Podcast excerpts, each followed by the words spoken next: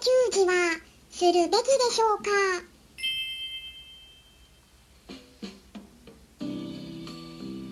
こんにちは。サラホリスティックアニマルクリニックのホリスティック獣医サラです。本ラジオ番組ではペットの一般的な健康に関するお話だけでなく、ホリスティックケアや地球環境、そして私が日頃感じていることや気づきなども含めて様々な内容でイギリスからお届けしております。今回はですね、ペットとの治療の向き合い方についてお話ししていきたいと思います。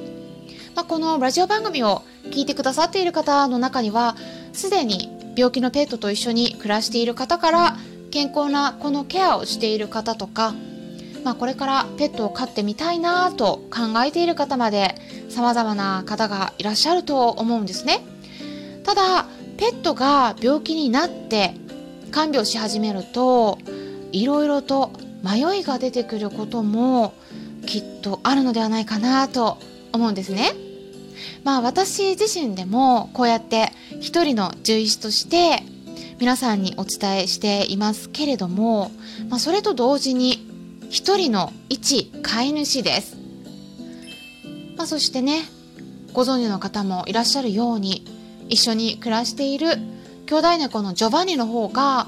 慢性の腸炎を患っていて、まあ、炎症性腸疾患とか、うん、IBD とかねあと消化器型リンパ腫などの可能性があると、まあ、イギリスのかかりつけの獣医さんからは言われています。まあ私もそうかなと思ってるところなんですけど、まあ、私はねあの結局万が一リンパ腫だったとしても抗がん剤などの治療はさせるつもりがないっていうか、まあ、本人がね望んでいないっていうことはしたくないので、まあ、さらなる追加の検査とかもしていなくて、まあ、そしてお薬も全く使わずに家でケアしているところなんですね。まあ、経過はもうねあのずっと横ばいって言った感じかな、まあ、全体的には、うん。まあ、体重の減りはねストップしててだからそんな悪くはなってない感じなんですね。見た感じなんですけどね。これはわからないですけどね。検査しないと、まあ、食欲にもでも多少はばらつきはあるんだけれども、まあ、元気はねまあまあ出てきているので遊んであげたり一緒にいてあげてリラックスさせてあげるようにマッサージしたりしているところでね、まあ、あまり極端に悪くはなっていないんだけれども、うん、まあね便の状態ですね、まあ、それはねいい便とあんまり良くない便、うん、これをね交互にしてるような感じですね、まあ、やっぱりね波があります。なので全く迷わないかって聞かれたらまあ迷いがゼロとは言えないところもあります。治療はね嫌がるんだけど症状が出るのも嫌っていうね。まあまあ誰でもそうかもしれないですけどうんでもね常にジョバンニにどうしたいのかを聞くようにしているんですね。そうすると最近は私と一緒にいたがるんで、まあ、できるだけ一緒にいてあげようと思っているんです。だからねこういう期間ってすごい貴重だと思うんですね。例えば入院させちゃったらこういうことできないんですよね。だからあのまあ私は入院させるつもりはないんだけれどもでもまあできるだけ一緒にいてあげることで、うん、やっぱ後悔はねしたくないので、うん、その本人がしたいことを望むようにしてあげるっていうのが私の、まあ、飼い主としての方針なんですね。で私がいつも意識しているのは何かを決める時にその行動を決めたことで万が一悪い結果になったとしても後悔しないかどうかっていうことなんです。これを常に自分に問いかけるようにしています。まあ、前回ねあの超音波検査そのエコーで検査した時は大きなしこりはなかったんだけれども、まあ、最悪の事態が起きた時、まあ、例えば腸の炎症が悪化して腸が破れて腹膜炎を起こしたりとか、まあ、腸閉塞を起こすとか、まあ、便が出ないとか、まあ、そういった可能性もゼロではないので、まあ、そうなったらどうするかっていうシミュレーションはしているんですね。やっぱり病気が分かったら進行していった場合にどういった症状が出るのか先に知っておいた方がいいので皆さんも病名を先生から聞いたら今後進行していった場合にどんなことが起こりうるのかどういう症状が出るのかどういったことを準備しておけばいいのかといったことを聞いておくことをおすすめします。あとはまあ食欲がなくなった時どうするかですね。強制給仕をするかどうか。ここで悩む飼い主さんも多いみたいなんですね、まあ、強制給仕ってえな何？初めて聞いた。っていう方もいらっしゃるかもしれないので一応説明しますと強制給仕っていうのは強制的に口に食べ物を口の中に入れる処置のことを言う用語なんですね。具体的には食欲がなくなった時にペースト状になっている缶詰などの中身をちょっと温めてで水を加えて緩くしてでそれを大きめのシリンジ注射器のようなものに詰め込んで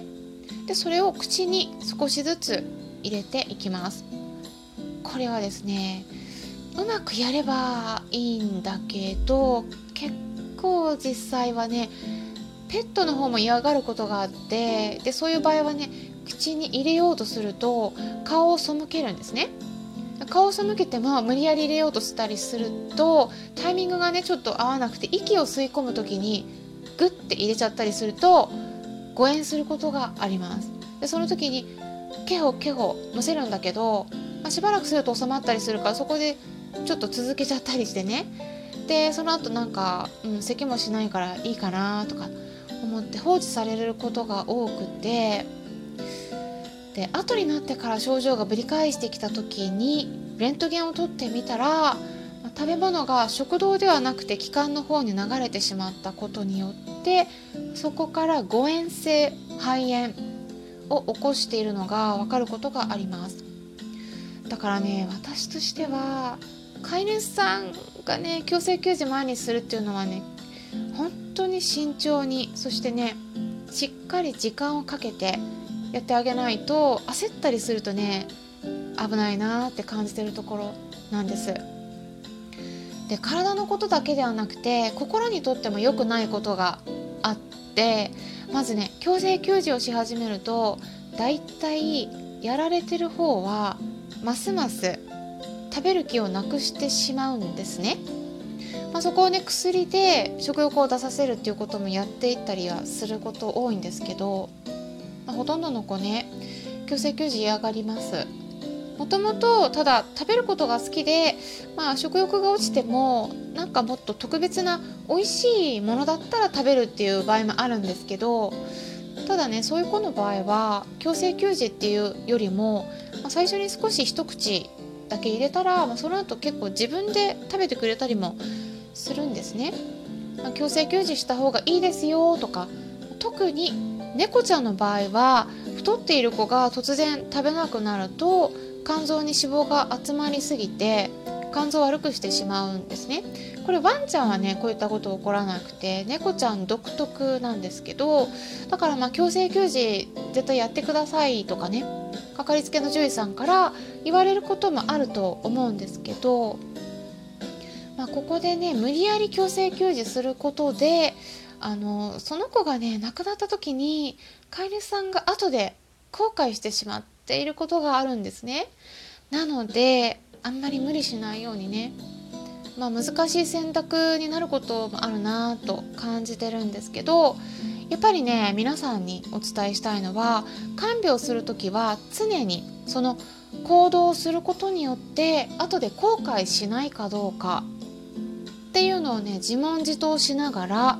毎日のケアをしてあげるのが一番いいんではないかなと思うんです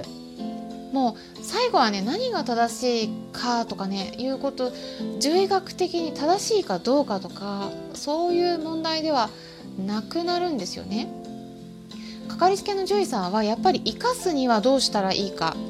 これを一番に考えてでそれがまあもう難しい場合は今度は靴を和らげるにはどうしたらいいか。っていうのが、まあ、2番目に考えることででそれで3番目に来るの大体まあまあ飼い主さんがどうしたいかっていう視点だと思うんですけどただねそこに治療を受ける動物がどうしたいのかどうしたいと思っているのかこのね視点を持っている人ってかなり少ないと思います。でもね飼い主さんとしてはここが気になるんではないでしょうか。だからペットを失った時にあああの時なんかいろいろと強い治療を押し付けてしまってうちの子どんな風に思ってたんだろうとか余計に苦しめてしまってたんではないだろうかとか、まあ、後悔することでペトロス症候群になってしまう方が多いように感じているんです。私はね飼い主の皆さんがどんな選択をするとしても悔いの残らない道を選ぶのがベストだと思っています。だから強制給餌するべきかどうかという迷いが出たらその子に聞いてみてはいかがでしょうか？どうして聞かないんですか？ぜひ聞いてみてください。って私はね言うんですけどどうですか？聞いてもねわからない。ってねやっぱねわからないこともきっと多いとは思います。すごいねお気持ちはわかります。すごいね揺れ動くと思うんですね。